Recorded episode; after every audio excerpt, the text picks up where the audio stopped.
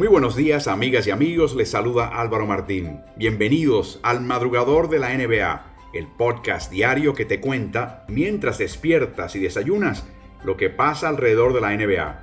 Cada día, de lunes a viernes, me encontrarás bien temprano en tu plataforma favorita de podcasts, analizando todo lo que esté sucediendo en la definición de la temporada 2019-20 de la NBA. Así arrancamos. Bienvenidos.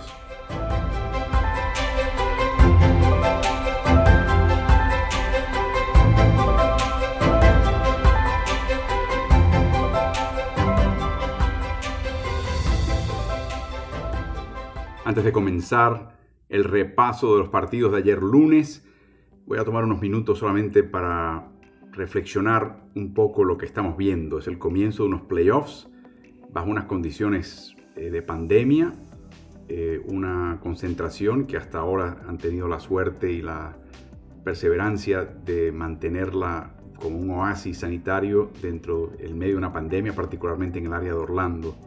La NBA invierte entre 150 y 170 millones de dólares para poder tener estos 8 partidos de 22 equipos cada uno, o debo decir 22 equipos jugando 8 partidos cada uno, eh, y luego tener estos, el play-in y luego tener estos playoffs. Eh, todo esto en realidad para poder terminar una temporada a las alturas de octubre, cuando se celebrarán las finales de NBA con un campeón.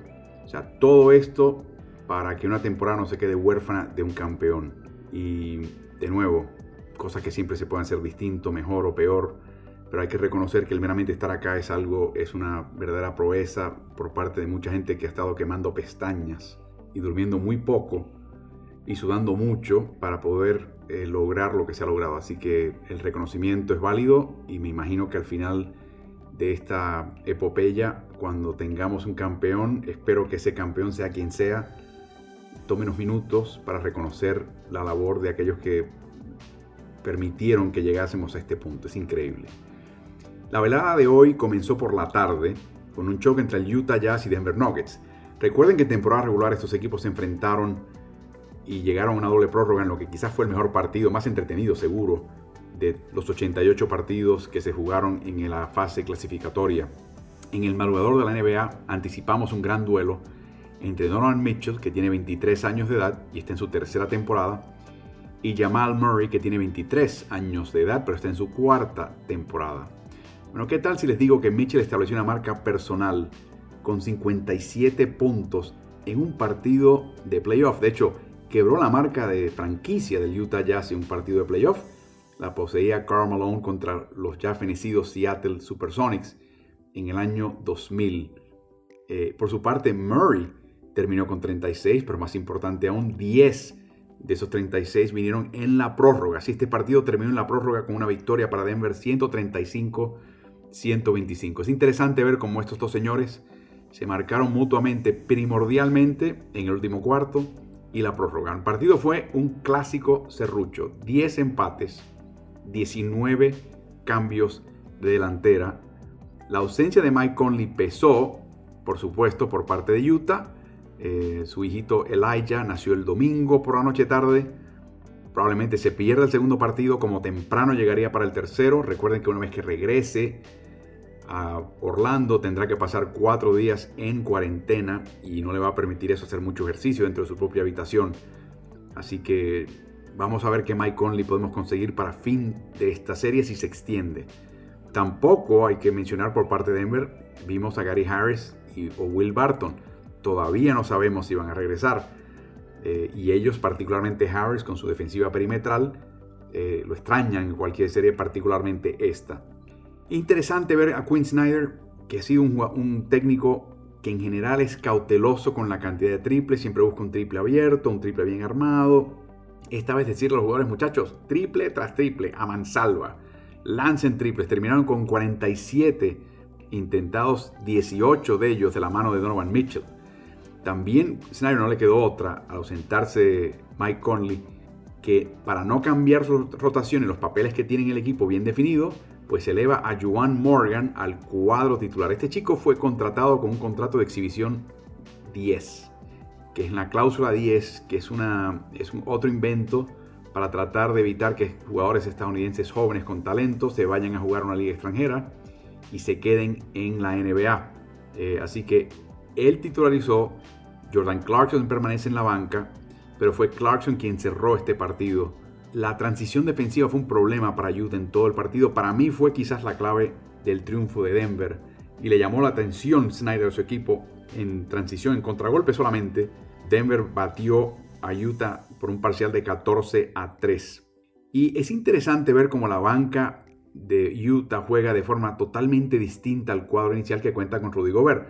Rudy Gobert ocupa tanto espacio, cubre tanto espacio a nivel horizontal y vertical, que eso proyecta a los demás otros cuatro jugadores a marcar bien lejos y bien más allá de la línea de tres puntos, porque saben que si se le escapa a alguien, se encarga Gobert del tema.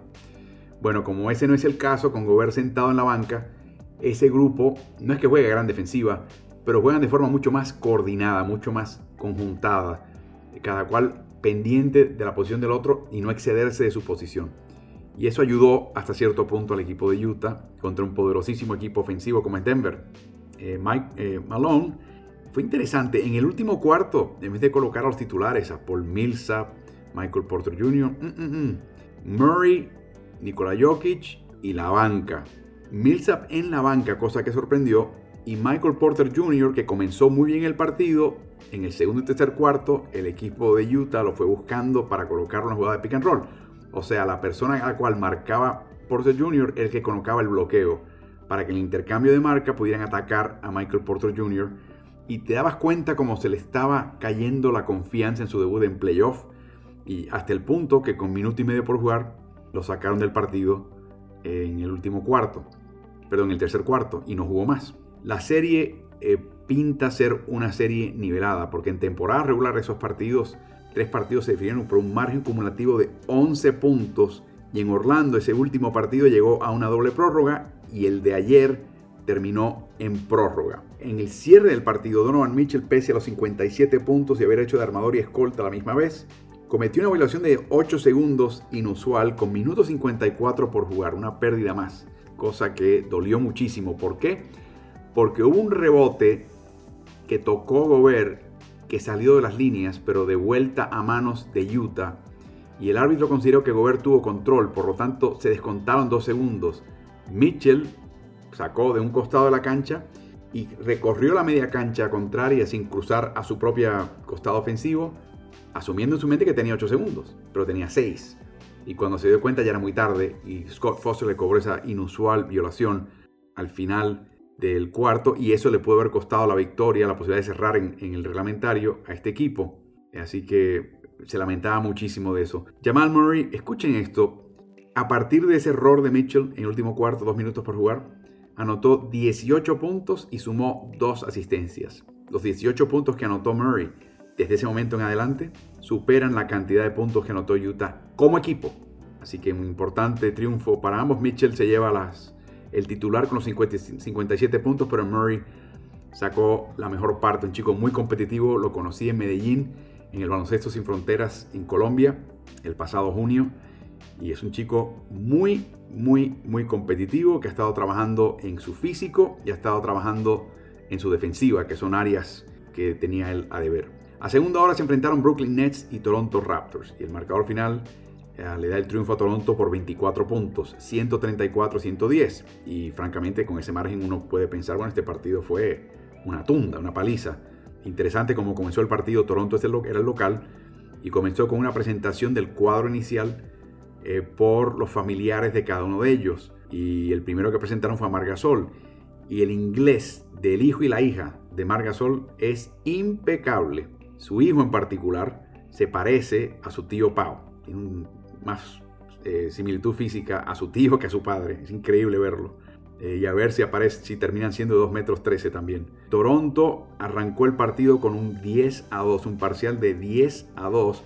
Terminó el primer cuarto con ventaja de 17. En un momento en el segundo cuarto llegaron a sacar ventaja de 33. Una cosa que pasó, que fue un fenómeno bien interesante en este partido, el énfasis de Nick Nurse era que Caris Lever no anotase. Entonces, ¿qué pasó? Bueno, no podía anotar. El asedio era tal que francamente era muy difícil. Pero Caris Lever, chico inteligente, decidió pasar el balón. Y terminó con seis asistencias en el primer cuarto. Increíble. Y empezó a ver el juego de una forma distinta. Si Caris Lever se convierte en un constante buen pasador o hasta armador en la NBA, apunten este partido con el momento donde verdaderamente lo vio contra una defensiva de primer nivel. Muchos chicos jóvenes en su primer partido de playoff, en su primera experiencia de playoff o temprano en su carrera, ven eso y bajan la cabeza y tratan de buscar la falta personal o la canasta. Lever reconoció el momento, buscó lo que le convenía a su equipo y tuvo no solamente éxito, tuvo unos pases fenomenales, verdaderamente fenomenales. Este partido verdaderamente impresionó hasta el punto que llegó poco a poco, particularmente con la escasa banca y poca nutrida banca que tiene Brooklyn disponible, a reducir esa ventaja de 33 puntos que tuvo Toronto en el segundo cuarto a solamente 8, con 2 minutos por jugar en el tercer cuarto. Pide minuto Nick Nurse y cuando salen le arman una presión de diamante, formación diamante en la media cancha. La idea es que aunque la formación es 1-2-1-1, uno de esos que está en el 2 se combina con el que está al frente el 1 eh, y le hacen una emboscada típicamente en una esquina de la media cancha para aprovechar la línea lateral y la línea de media cancha de la cual no puedes pasarte y tratar de atrapar y hacer una carga contra ese portabalón. La idea es que ese portabalón la ve, se siente arrinconado e inmediatamente se deshace el balón. En este caso, las trampas eran dirigidas a Levert. Y esto les dice a ustedes que quizás la mejor defensiva o la segunda mejor defensiva en toda la NBA y la mejor que hemos visto en Orlando le mandó a Caris Levert el máximo elogio. Que para definir un partido, quítale el balón de las manos a este señor. Yo lo he visto esta estrategia utilizarse en dos ocasiones en Orlando hasta ahora.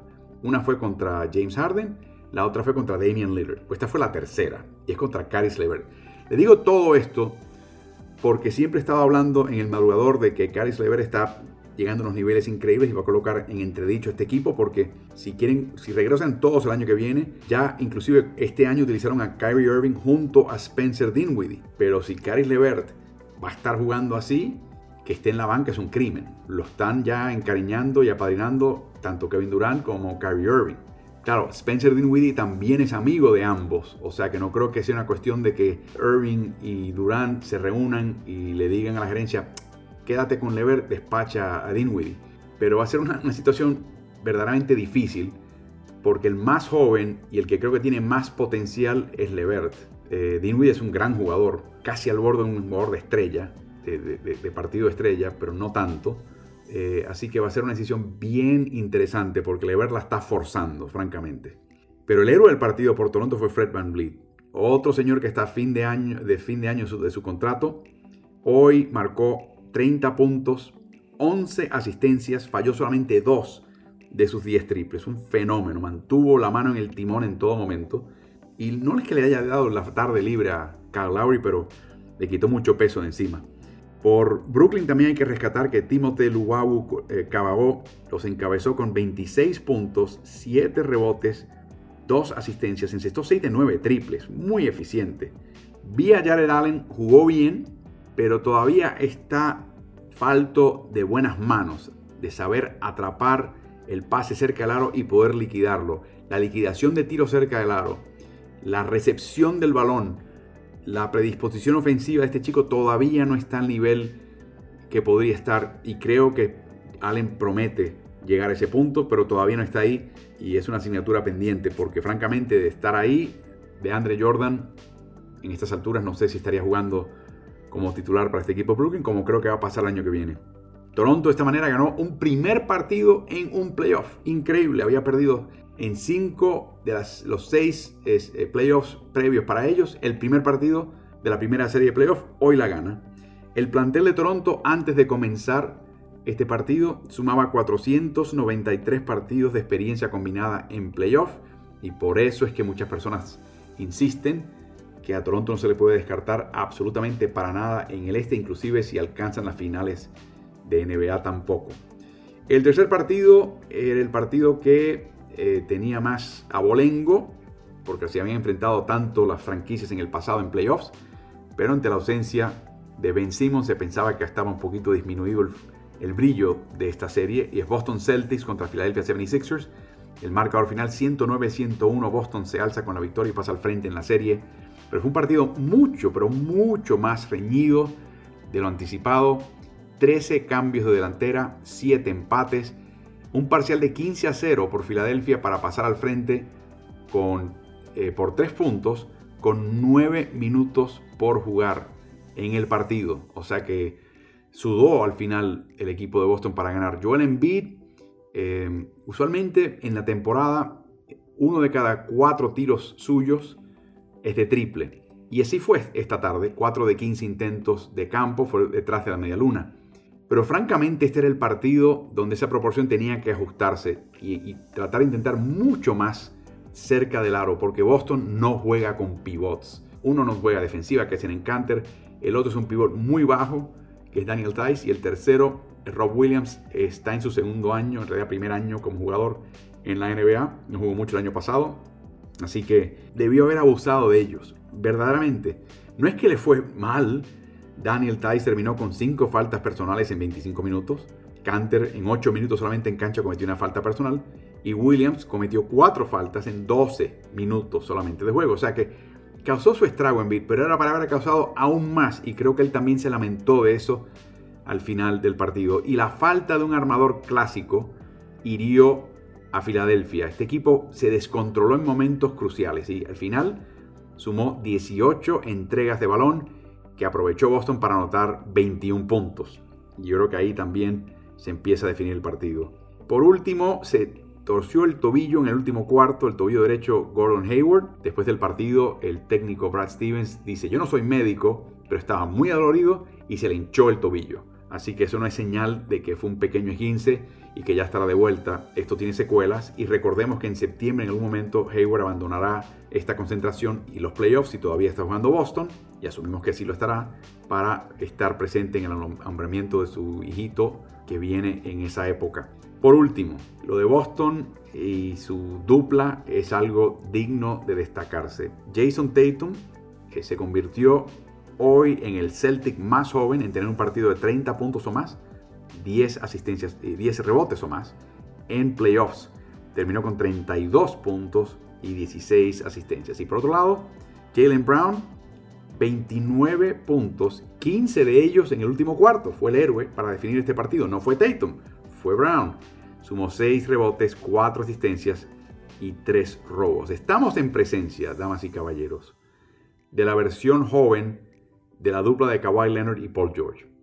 Así, así de sencillo, así de, de, clara es la comparación.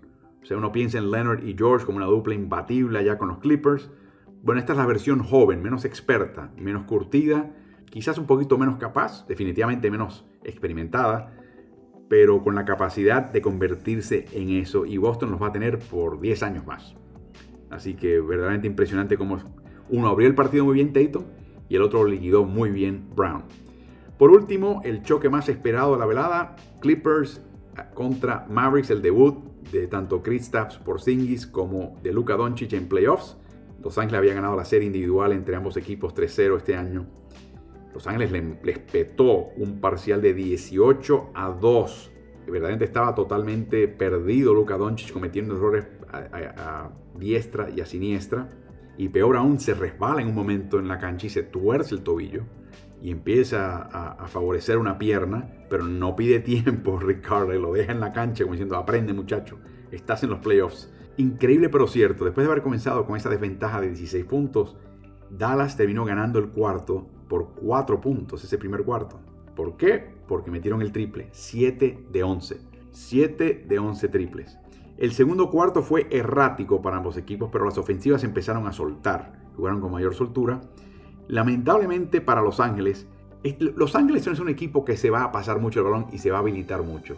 Está entre los 5 peores equipos en cuanto al porcentaje de canastas que vienen por vía de la asistencia en temporada regular. O sea que hay mucho juego individual de Kawhi Leonard, mucho juego individual de Paul George, mucho juego individual de Lou Williams, eh, quizás mucho juego individual por momentos de Pat Beverly, eh, mucho juego individual de Marcus Morris. Así que este es el tipo de, equipo que es y es el tipo de equipo. O sea, eso no va a cambiar mucho. Es una lástima porque si se pasara un poquito más el balón, este equipo sería otro.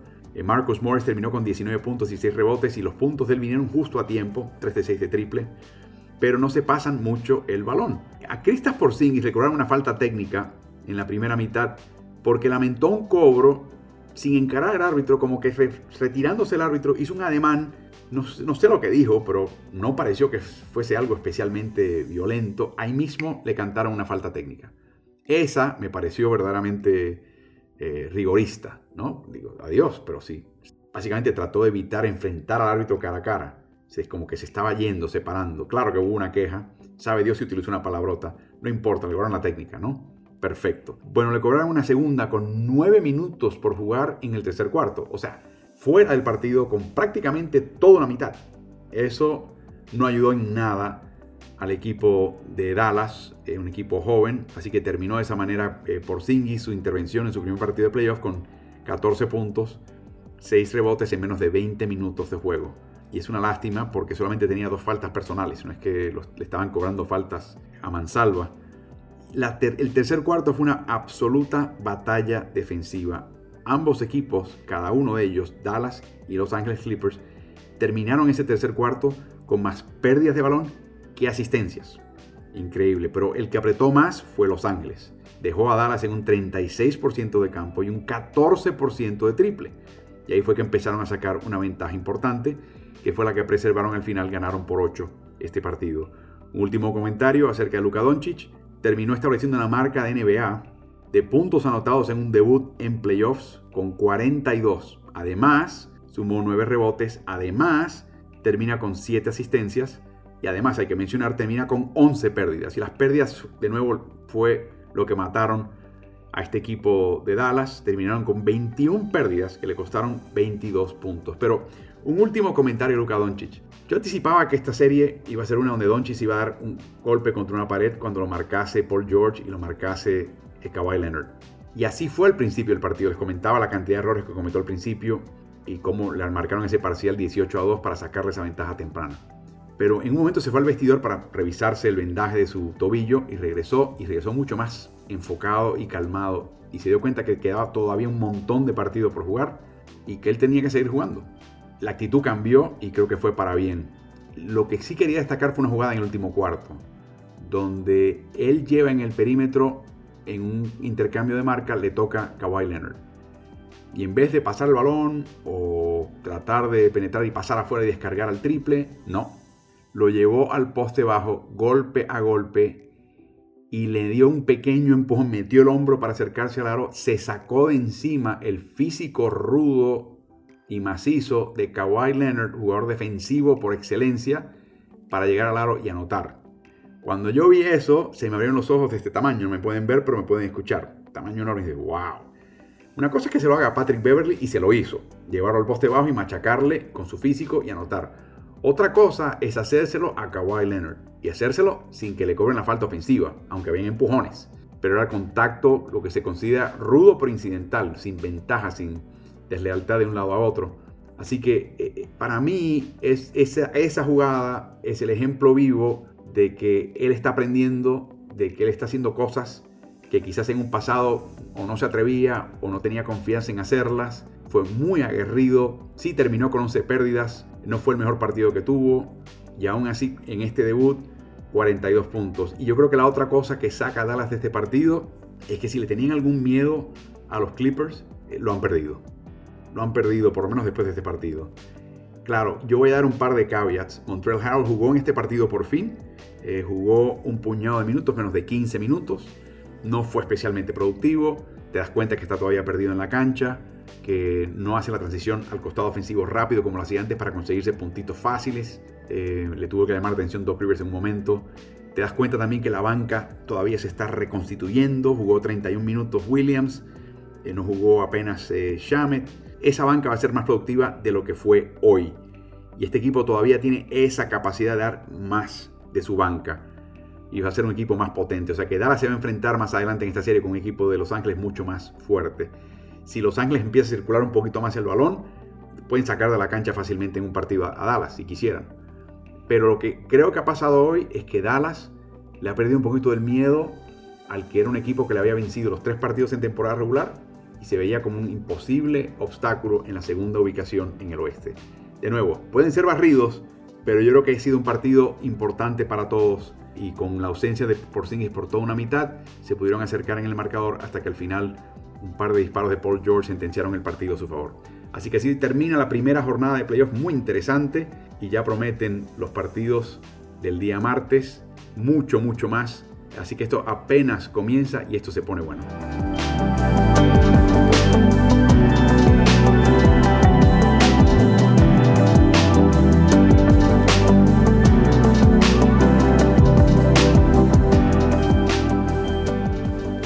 El madrugador de la NBA pasa a los partidos de playoff del martes, segunda jornada.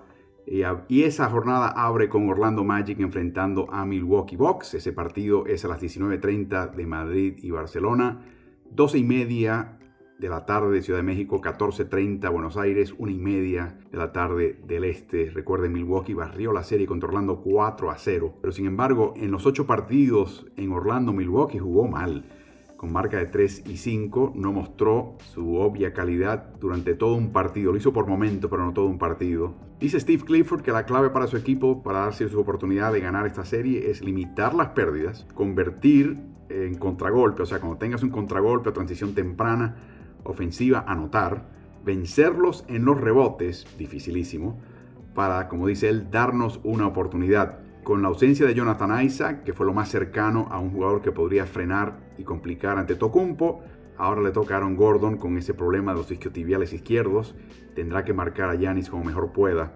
Creo que algo bien interesante que seguir en cuanto a Yanis y cuán fino está y cuán metido está en este partido es el índice de faltas ofensivas. A veces se baja la cabeza y se mete hacia el aro y, salves, y, y sálvese quien pueda, ¿no?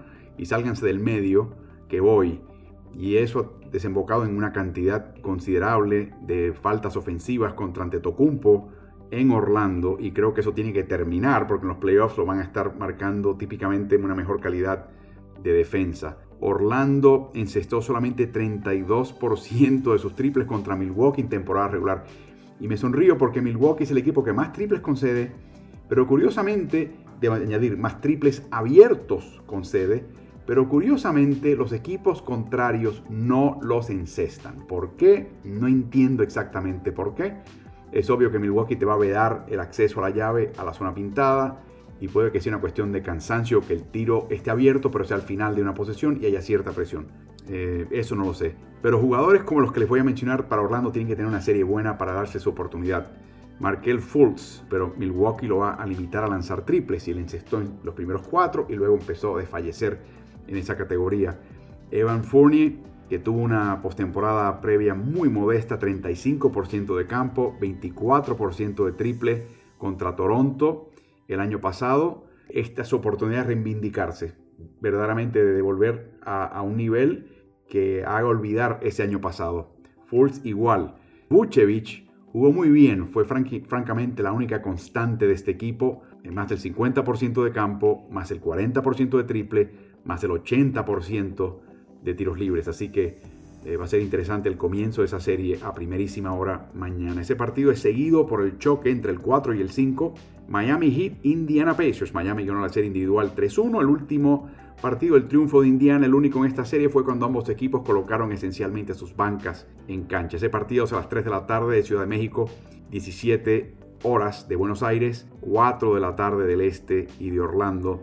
Como les mencionaba, he dado los dos partidos que cerraron esencialmente los, los ocho de partidos de Orlando entre estas dos escuadras. Si esta serie llega a 7 partidos, tendríamos 9 partidos en 20 días. TJ Warren contra Miami no le fue muy bien, solamente 36% de campo, solamente 27% de triple. En otras palabras, promedió poco más de 10 puntos por partido eh, contra el equipo de Miami, porque Miami tiene un montón de personal muy ducho en temas defensivos que lo pueden marcar. Jay Crowder, Jimmy Butler, Andre Gudala. Todos ellos pueden frenar a TJ Warren, son capaces de hacerlo. Eh, en el caso de Crowder, es un arma de doble filo, eh, encesta el 40% de triple e intenta más de 6 por partido. Y es curioso porque Crowder es un poquito como PJ Tucker se convierte más bien en un especialista de triple de esquina y aún con esa eficacia la gente se olvida de él y él los lastima con ese tipo de anotación que le viene muy bien a este equipo.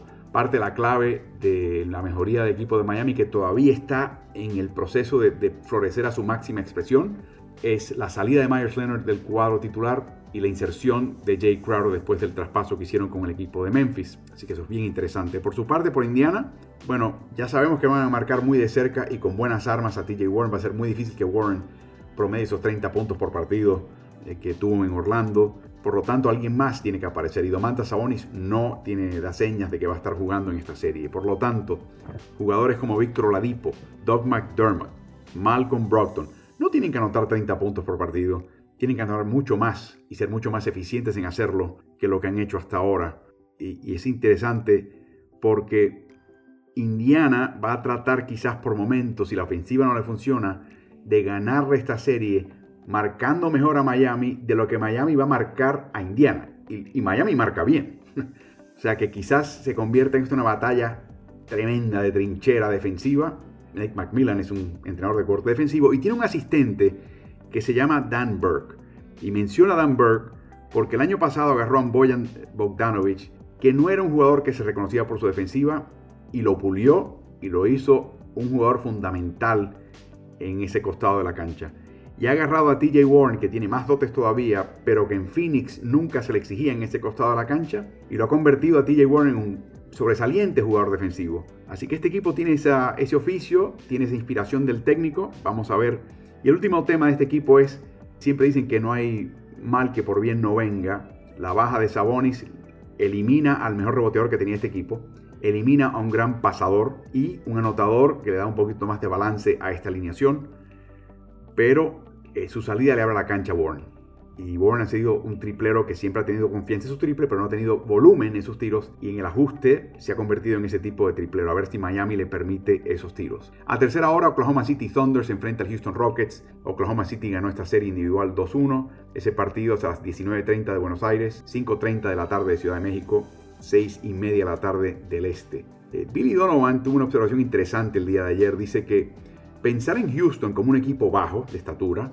dice, esconde un gran y rudo juego físico y también la envergadura, los brazos largos de estos jugadores. Es un equipo defensivo sobresaliente y dice, para ganarle a este equipo, el balón y nuestros jugadores tienen que circular en la media cancha para poder vencerlos. La gran ausencia, por lo menos al principio de la serie, no anticipamos que juegue al principio, es la del novato Luguen Dort.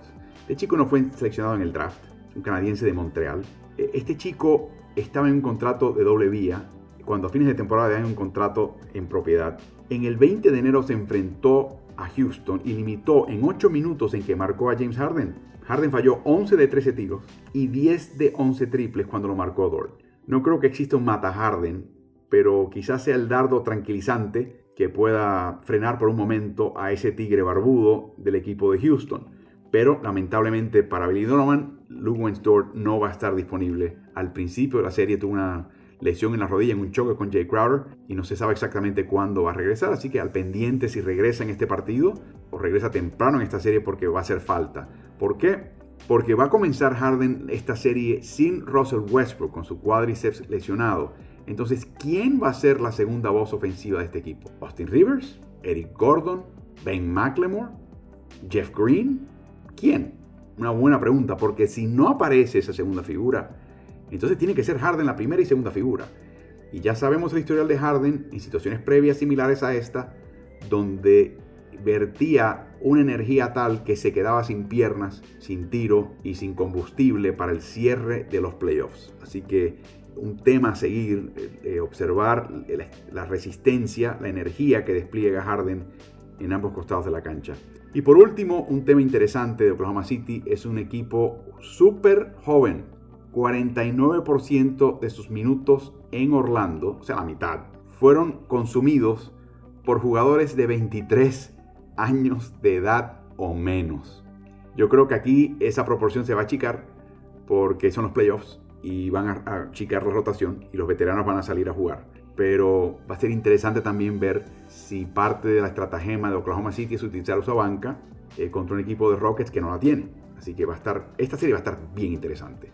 Puede que sea corta, puede que sea larga, pero tácticamente va a haber un montón de situaciones y ajustes a seguir de cerca. Por último, cerramos con Portland Trailblazers y Los Ángeles Lakers. Lakers ganó esta serie 2-1 en temporada regular. Ese partido es a las 8 de la noche de Ciudad de México, 22 horas de Buenos Aires, 9 de la noche del este, 6 de la tarde en Portland y Los Ángeles.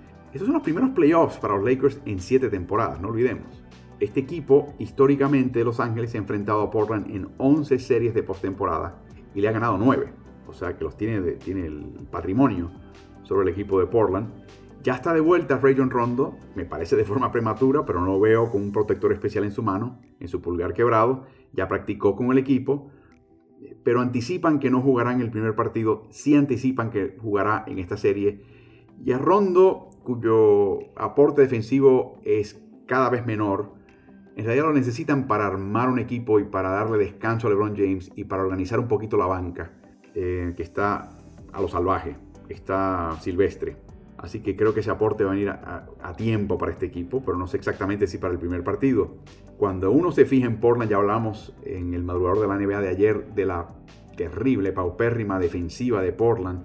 ¿Quién marca a LeBron James? ¿Quién lo marca? Mencionamos ayer que probablemente iba a terminar siendo Gary Trent Hijo, que es un buen defensa. Porque si no, miren la lista de los que están los candidatos a marcarlo. Carmelo Anthony, Mario Gesonja, Nasir Little y Wenjen Gabriel. Mm. Mm. Tienen un problema los de Portland.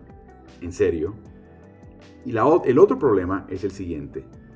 Si les pregunto cuántos Trailblazers terminaron entre los seis primeros jugadores que jugaron más minutos, no por partido, más minutos globales, cumulativos, en los ocho partidos clasificatorios en Orlando. ¿Qué tal si les digo que Portland tuvo a cuatro de los primeros seis en esa lista? Damian Lillard número uno, CJ McCollum número dos, Carmelo Anthony cuarto y Gary Trent sexto.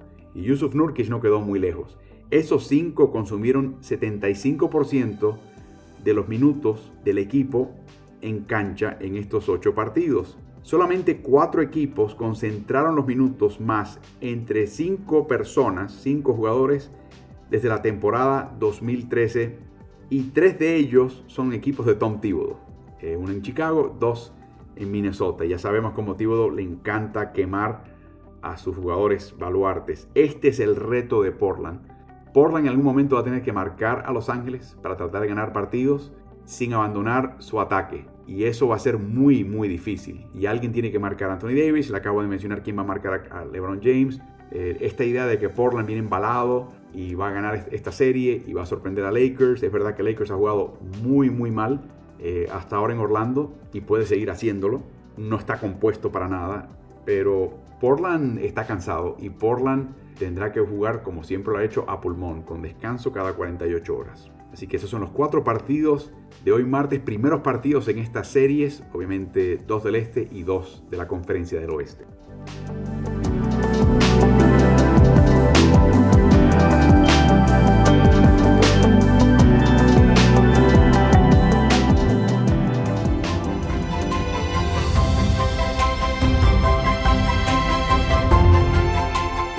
Muchas gracias por acompañarme en el madrugador de la NBA de hoy. Quiero invitarte también a que te suscribas a nuestro newsletter que publicamos cada jueves por la mañana. Llega directo a tu casilla de correo electrónico y es totalmente gratis. Regístrate en la página web smartsports.com.